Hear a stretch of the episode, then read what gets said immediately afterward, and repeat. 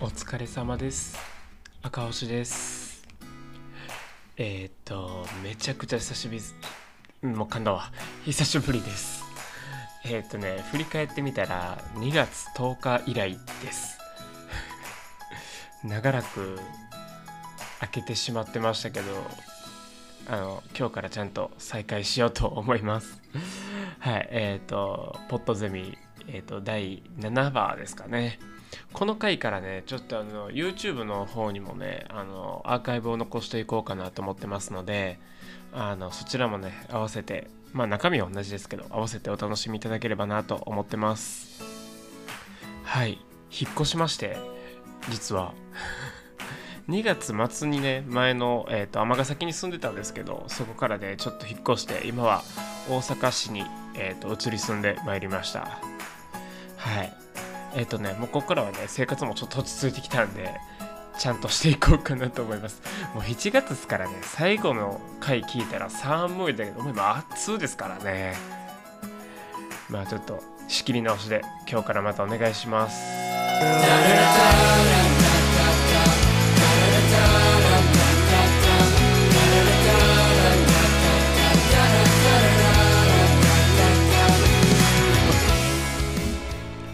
最後の放送からねあのいろいろ環境が変わってましてまあ引っ越したのもそうですし実はあの使ってるカメラも変わったし うんなんかいろいろ変わりましたね。はい。本当だって5ヶ月ぶり？約5ヶ月間撮ってなかったですもんねポッドキャスト。いやほんまに申し訳ないです。まあ、今日からねちゃんと再開という形で新規ってね YouTube にもアーカイブ残していくというやり方でしっかり続けていこうと思いますのでよろしくお願いします。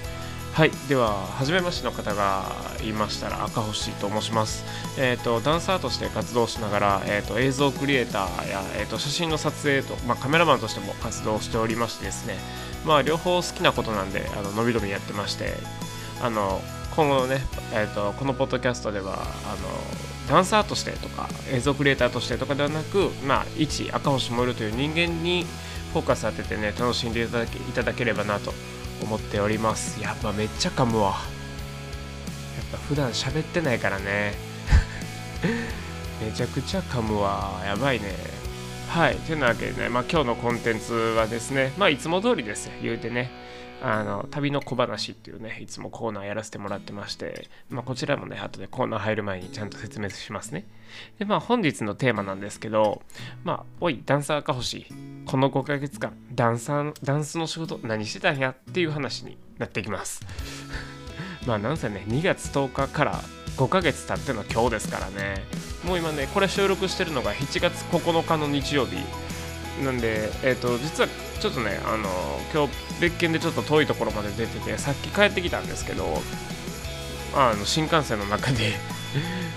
あの、今日撮る内容をいろいろ精査してて、まあ、いろいろ考えてたんですけど、いや、やっぱり5ヶ月ぶりやからちゃんとせんだなと思って、あの、まあ、今まで何してたのかっていう話をしていこうと思います。まあ、ダンスの仕事、何してたん？お前っていう回ですね。で、まあ、最後にね、あの、ダイレクトメッセージとか、えっ、ー、と、メール、質問等に答える時間ができたらなと思っておりますので、よろしくお願いします。いや、てか、暑いっすね。めちゃくちゃ。そうそう、2月10日のね、放送は寒いですね。ちょっと暖かくなってきたかな。でももうすぐ花粉症の季節ですね。みたいな話してました。新幹線の中で全部聞き返したんで、いや、でもね、あの、だいぶね、今の方がね、ハキハキ喋れてるなっていうね、あの、感触はありますよ。そりゃ、はい。まあ、てなわけでね、早速コーナーの方行ってまいりましょう。旅の小話。はい、このコーナーではですね、365日、まあ、仕事なりプライベートなりでね、あの日本各地のいろんなところを旅している旅人赤星がですね、あのその旅先での、えーと、温かいエピソードやちょっとしたハプニングなどをね、小話としてお話しさせていただくコーナーとなっております。あのですね、去年の10月くらいにですね、あの電車のね、あの鉄道開業150周年記念パスって言って3日間2万ちょいくらいでねあの新幹線含めあの東日本の電車乗り放題っていう神みたいな切符があってそれ使ってねあの東北一周をしたんですけどそれの第2弾がね3月頭にあってそれを使ってねまたあの東日本の旅をやってきました。えっ、ー、と1えーと、今回はですね転々とするんじゃなくてずっと東京に、ね、2泊3日でホテル取った上で1日目はねもう1日中新潟を巡って2日目は長野と山梨を巡って3日目は朝から栃木、えーと、埼玉群馬、えー、富山って巡ってあの大阪に帰るっていうねあのバカみたいなプランをやったんですけど今日お話しするのはですねその富山県で出会った、えーと、高校生の話をしたいなと思います。はいあのもちろんね名前は出さないですけどあのまあそのね、えー、と東日本旅、まあ、言うても富山なんで北陸なんですけど、まあ、その大阪に帰る道中ねちょっとどうしても立ち寄りたい場所があって富山県の氷見って町なんですけど氷を見るで氷見ですね。そこのねあの天原市っていう町でね駅でねあの途中下車してちょっとどうしても撮りたい写真があったんでカメラ持ってそこに旅に出たんですけどそこはねあの風景写真の名所としても知られながらあの鉄道写真の名所でもあるみたいなんですね。その電車が走り去っていくバックにあの立山連峰が望めるっていうまあすごいいい構図が撮れるとのことだったんですけどそこをねあの狙いに来てた、えーと、といわゆる撮り鉄さんですね。の高校生の方とねあの知り合う機会がありましてまあ、その知り合う機会ってきっかけっていうのもですねあの2人とも道に迷ってたっていうところでこっちでやってました？いや違いましたってところからねちょっとしばらく喋ってたんですけど、まあ、彼はねあの青春18切符っていうあの切符でねあのこれはね特急とか新幹線乗れない切符なんですけど、まあ、1日あたり計算2200円くらいであの電車乗り放題。しかもこれは全国乗り放題っていうこれもあの人気の切符らしいんですけどこの切符を使ってあの普通列車で鳥取から富山県まで来たらしいんですよ。意味わからんと思って。でもなんか彼はねそういう旅をしながら鉄道の写真を撮ってるっていうまああのまだ高校生なんでねあのそういう仕事をしてるわけじゃないみたいなんですけどそういう活動されてるっていう子で。まあいろいろね電車の話とか今まで行った旅先の話をしながらその日見って町からねあの富山の駅の方まで帰ってったんですけど、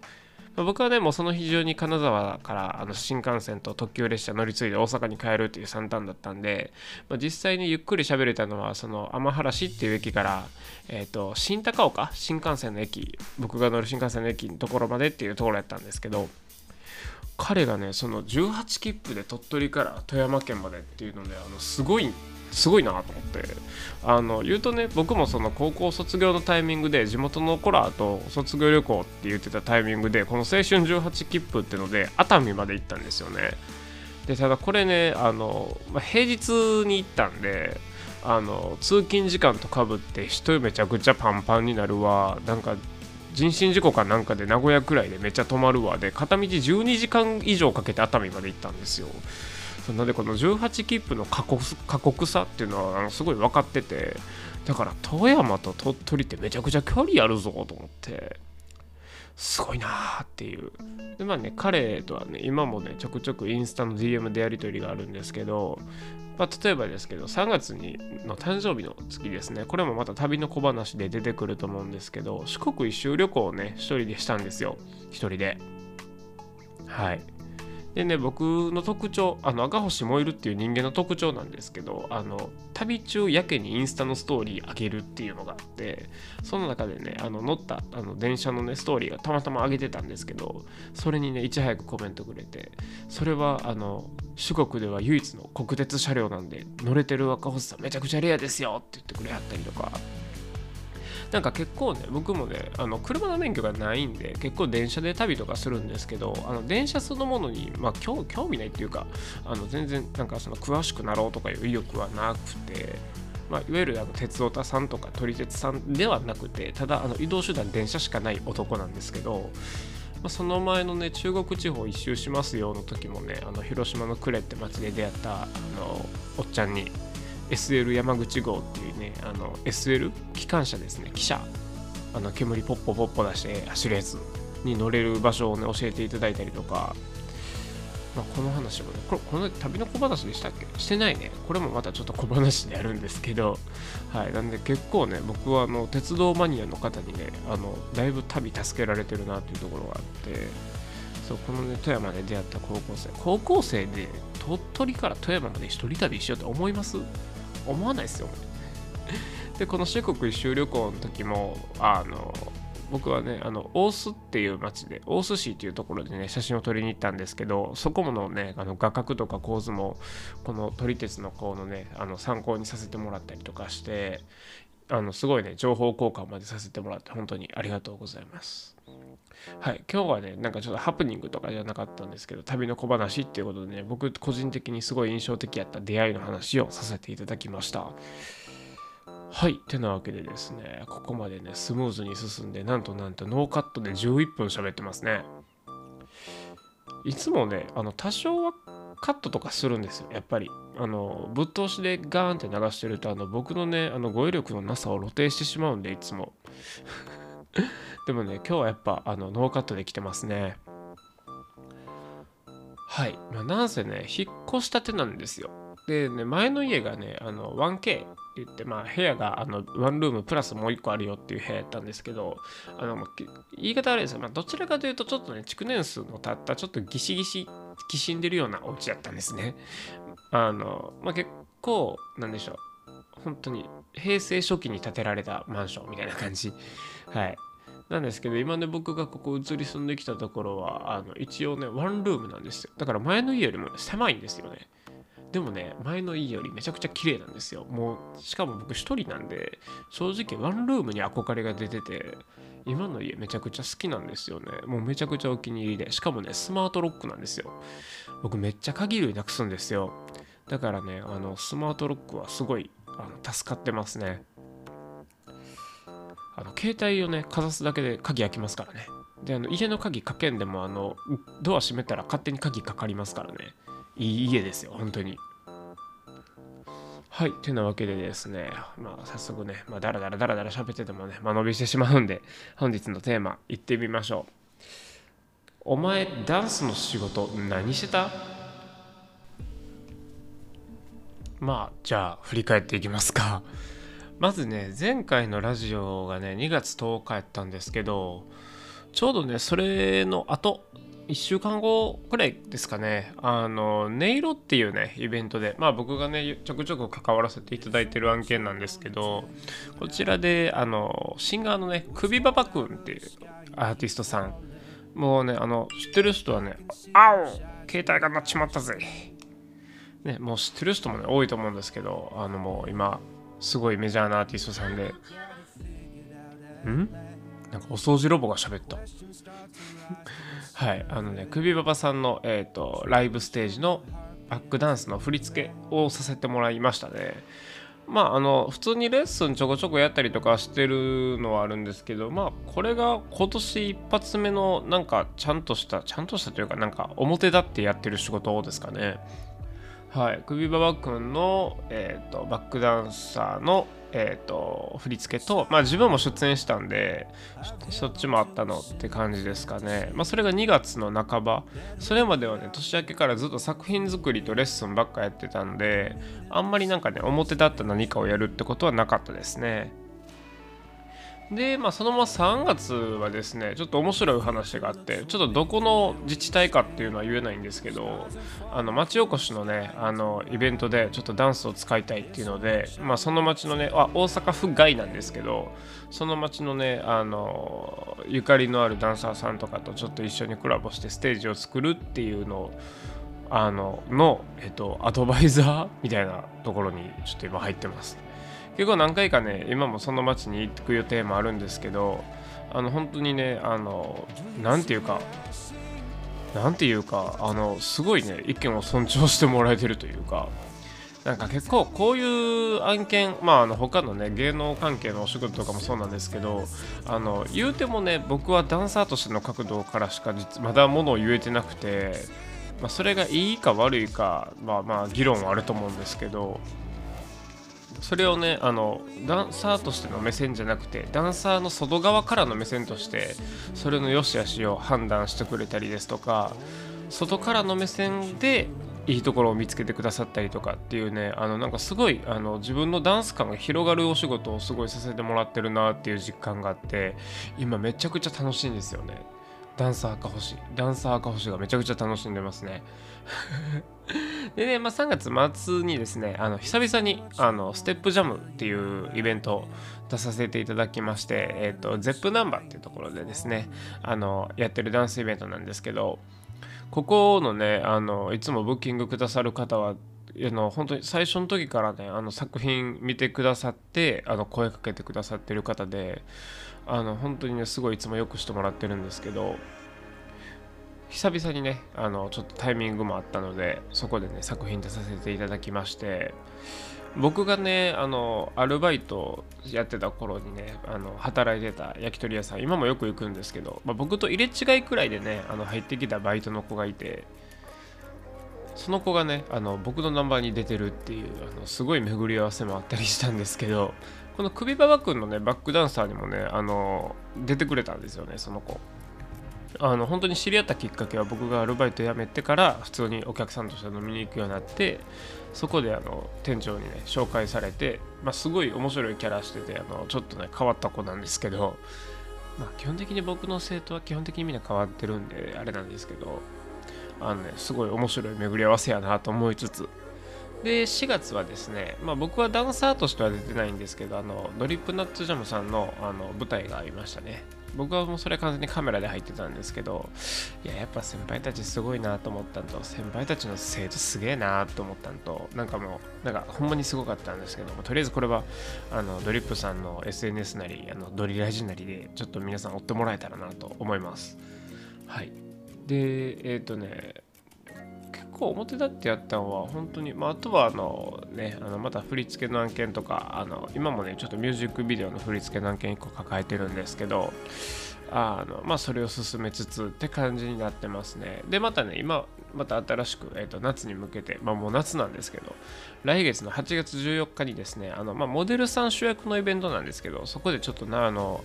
作品出してくれませんかっていう風にあのオファーいただいてて今それに向けてねちょっと作品作ってるとこなんですよ。そうなんですよ。ちょっとねダンスイベントじゃないところであの作品を出す機会っていうのがあってちょっとすごいワクワクしてるんですけど今回のステージランウェイがあるらしいですからね。どういう風に使おうかなと思って。結構ね学生のねイベント学生団体がやってるイベントとかはね割とそういうのがあったりするらしいんですけどなんかもうそうじゃなくて本当にイベント会社がモデルさんとタッグを組んでやってるっていう感じらしいんでなんか本当どんな感じになるんかなってすごい楽しみにしてますね。とりあえずねあとは本当レッスンしたりあショーはねほとんどしてない。てかあ全然してないですね。なんでえっ、ー、と、ただ、映像をね、えっ、ー、と、何個作った ?2 つかな？作りましたね。あの、1個は本当に2月、あの、最後のラジオ作った後にですね、あの、名優村人と一緒に、あの、動画を作ったんですけど、まあ、それのねカメラマンに読んだのが僕が去年弾丸で福島県行った時に知り合った大阪のねあのまだカメラ始めて間もない子なんですけど司っていうね子にあのカメラ頼んであの作ったのが、まあ、もう YouTube 上がってるんでよかったら見てほしいんですけどあの村人と作って、まあ、その後ねあのバッドライヤーっていうあの本当に思いつきであの作った、えーと、映像と、まあ、今2つ作ってまあ、両方あのねあのルミックスタグ付けして もともとバッドライヤーの方はあのユナイテッド東京っていうあの服のブランドであのまああの洋服ねあの買わせていただいて、まあ、そのつながりでちょっとなんか一本取るっていう流れになって、まあ、やったものではあるんですけどなんかあのはいなんかいい感じっぽいです。反応を見る限りは。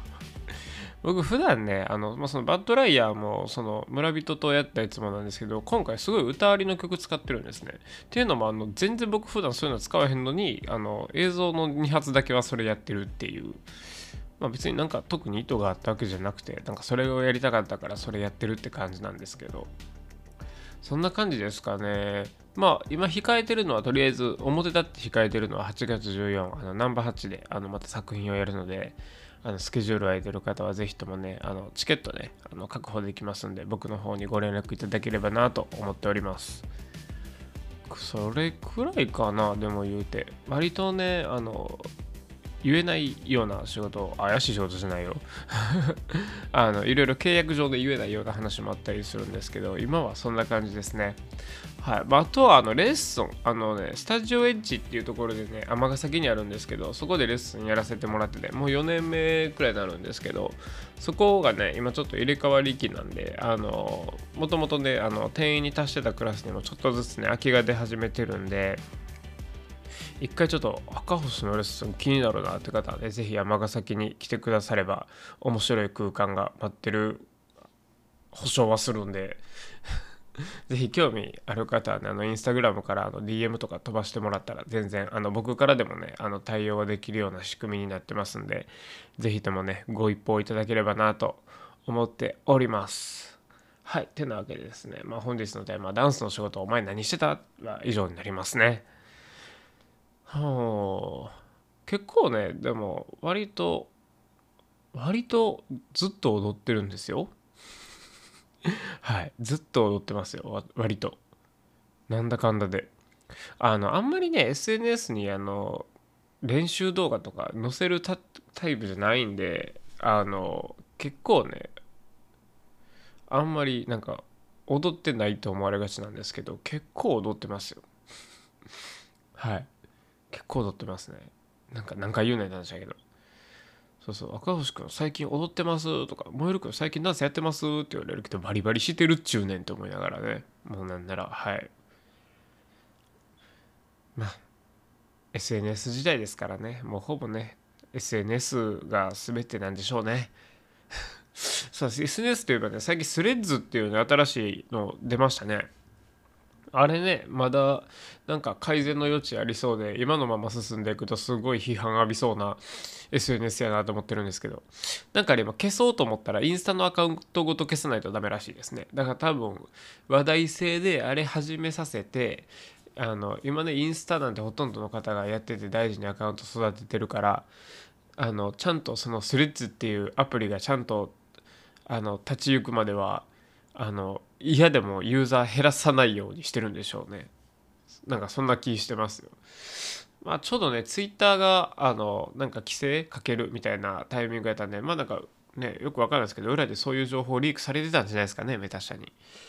なんかそういうのも垣間見えてねまあどこまで行っても憶測の域を出ないんでねあれですけどなんかねそういうのもあるんやみたいな感じですよね。はい。てなわけでですね、まあ、お時間もね、ちょっと少なくなってきましたんで、ここで、あの、質問とかね、メールとか、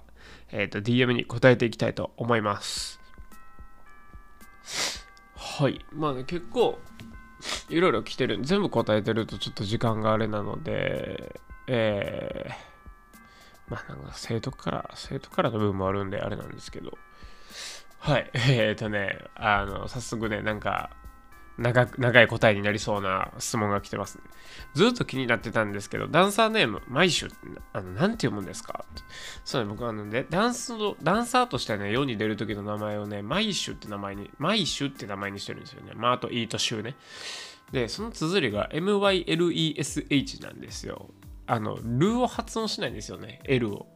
LE を。発音しないんですけど、これね、マイシュって呼びますね。あの由来はいろいろあるんですけどあの赤星燃ゆるって英語で書いてそれを組み替えて R を L に変えてなんかいろいろごたごたしてそうしました。なんでそうしたかっていうね理由はねまあいろいろあるんですけど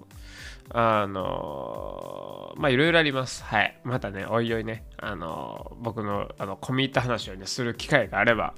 またしていこうと思いますけどまああの自分の中でねあの自分の中でまあ人格整理みたいなところですかねはいそれ以上はねまたちょっと追ってお話しさせていただきたいなと思います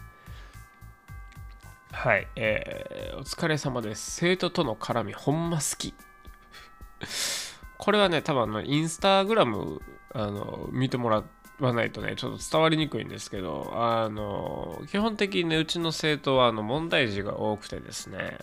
あの、まあ、例えばですけど、レッスンの最後に記録用に動画撮るってなったら、基本的になんか、あの、どうでもいいことをカメラの前でしてみたり、あの、連写してみたりとか、あの、本当にあの、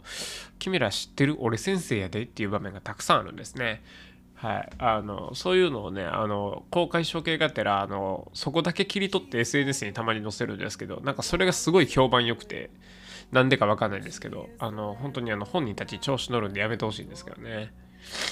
まあでもあのそんなこと言ってますけどいざという時はねちゃんとあの主従関係をねしっかりさせてやってますんでそんなクラスです。メリハリのね差がすごいっていうよく言うと。はい。はい。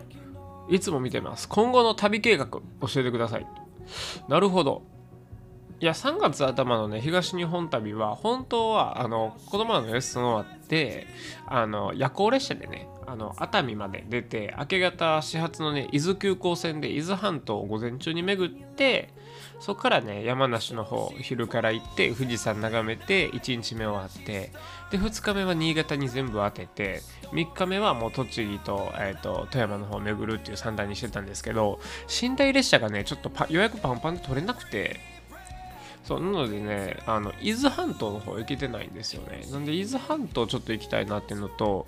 来週ねちょうどあの木曜日から奄美に行くので奄美はねあの鹿児島県なんでね僕まだ鹿児島県は行ったことなかったんでちょっと九州1個クリアやなっていうので。僕あと47都道府県で行けてないのがえっ、ー、とね福岡長崎佐賀大分鹿児島沖縄なんですよ。それが全部行ってるんですよ。えーと、でもね熊本もねあの本当に観光したって言えるほど行ってないんですよね。全然満喫できないっていうかゆっくりしないっていうか。一回ねちっちゃい頃家族旅行がてらで行ってるんですけど全然記憶なくて。なんで熊本は正直カウントしてないんであとそんだけなんですけどちょっと鹿児島ねまあ奄美しか行かないですけどそれでちょっと一応一応クリアはできるんで楽しみですね。へえ兵庫県に来る予定はありますか？もうめちゃくちゃ頻繁に行ってますね。はい。はい。じゃあ、まあ、これでね、最後の質問にしたいと思います。はい。えっ、ー、と、ダンスの先生が、えっ、ー、と、目標ですと。どうすればいいと思いますか？ざっくりやの。えっとね、ちょっとね、この子僕あの、正直あの、いくつの子かわからないんであれですけど、あのね、結構ね、ダンスの先生ってもう今、割とね、簡単になれちゃうんですよね。なんか、あの、夢追っちゃうみたいな言い方したあれですけど。ただ、あの、ダンスの先生すぐなれるので、あの、ダンスの先生の数自体が今、わけわからんくらい多いですよね。僕の周りの年近い子、ほとんど先生やってますよ。で、えっ、ー、とね、今のね、なんか SNS 見てる感じ、みんなダンス上手くなりに行くというよりか、なんかもう振り付けをなんかやりに行ってるみたいな感覚に近いような印象があるんで、もうほんまに先生になりたいっていうことだけが目標なんであれば、なんかもうあの、自分のスキルどうこうとかじゃなくて、あの、求人サイトとか見て、ダンス講師あるあの検索とかかけたらあの山ほど案件あるんであのそれにひたすら応募してみるっていうのが正直いいと思います。あの方法としてあの自分の技術磨いて声かかるまで頑張ってっていうのもあるんですけど多分もう今それよりもあのとりあえず動画いっぱい SNS とかに上げても俺が言うことじゃないですけど SNS とかに上げて目に留めてもらうとかもう求人に応募してあの自分が踊ってる動画とかまあ送ってあの最近オープンしましたみたいなスタジオを狙い目にやってあの応募しまくってったら多分なれるんですよね。ただ続きにくいと思います。あの将来の夢ダンスの先生って言ってダンスの先生になれたって言っても半年後にダンスの先生じゃなくなってる可能性も高い。と思います。だから、えー、っと、結局どこまで行っても教える力ってすごい大事で、ダンス以外の部分になってくるところもあるんですけど、まあ、例えば、えーと、生徒さんとのコミュニケーション、えーと、保護者さんとのコミュニケーション、えーと、自分がものを教えるにあたっての、えー、と語彙力伝え方であったりですとかそういうところでねあのだいぶ変わってくると思うんですよ。あのダンス動向じゃなくてそのレッスンとしてえっ、と預かってるその生徒さんから預かってる1時間ないし1時間半っていう時間をどれだけ自分の総合力で価値あるものにできるかっていうところをねあの生意気ながら僕は考えながらやってるんでまあ、もちろんダンスを教える場所なんでダンスを教えることっていうのが大事なんですけどそのダンスを教えることって一括りにされた中にいろんな要素が詰まってると思ってて、まあ、それは1時間半外でもですよ。あのコミュニケーションっていう部分においてもすごい重要な部分だと思うのでもう今ねダンスの先生になるっていうかもうなってからそれを持続させるっていうことの方にねあの重点を置いてやってみたらいいんじゃないかなと思います。ダンスの先生になるならないかはもうある程度ねダンス踊れる状態であればもうあとはどういう行動を起こすかっていうところの方が大事になってくる現実的な話をすると。なんでそれをどれだけその状態を持続させることができるかとかそこからどれだけのね、えー、どういうふうにシェアを広げていけるかえー、っていうところにねフォーカスを当てて考えてみればいいんじゃないかなって思います、まあ、もしねこの質問してくださってる方が中学生とかであればひとまず自分のね尊敬する人とか尊敬する先生とかのね背中を見る見ていっぱい勉強してればいいと思いますしこれぐらいね高校生とか大学生の方なんであればもう本当にパパって動いてみた方が早いかもしれないですね。結構ねあの練習が人育てる反面あの立場が人育てるっていう考えてる部分もあるんで人によっちゃね先生という立場になってからめちゃくちゃ成長するっていうパターンも全然あると思うんで。そこはねあの周りの目を気にしずねあのやってみたらいいと思います。こういう世の中なんで。あの有効活用すればいいと思います。こういう時代の流れを。はい。僕は全然なんかいいと思います。あのねやらないそういうことをやらない人に限ってねあのせこいとかねあのなんか筋が通ってないとかいうあのようわからん指摘をするんですけど思うんですよね。お前に通す筋なんてねえよって。それくらいのメンタル持ってねあの自分のことなんでねあの自分がいいようにやったらいいと思いますしあのそれのね背中を押してくれるのがあの本当のあなたの仲間だと思うのであの自分には筋あった方がいいと思いますけどね。あの信念っていうか誰々にこう言われたからこうやる。でも今次ここのステージに来てあの人にこう言われたからやっぱこうする。じゃなくてあのまあ僕もそうですけどどんだけね尊敬する人からの言葉でも必ず自分のフィルターを通して自分がそれでも譲れないとこは譲っちゃダメやと思いますしそれがどんだけねあの効率悪くてもはい。あの後から自分の信念って効率悪いなってあの反省できる方が自分の糧になると思うんではい。僕はそれがおすすめと思います。ほら最後の質問めちゃくちゃ濃くなったやないか答えが。はいあのまあ、あの最後の子はね何かあったら全然あの DM してきてくださいあの時のあれですって言ってはい。てなわけでですね、まあ大体ね、30分くらいを目安にね、このポッドキャストやってるんですけど、今平気でね、時間が32分43秒、44秒、45秒みたいな感じになってますので、今日はね、この辺で切らせていただきたいなと思います。いやー、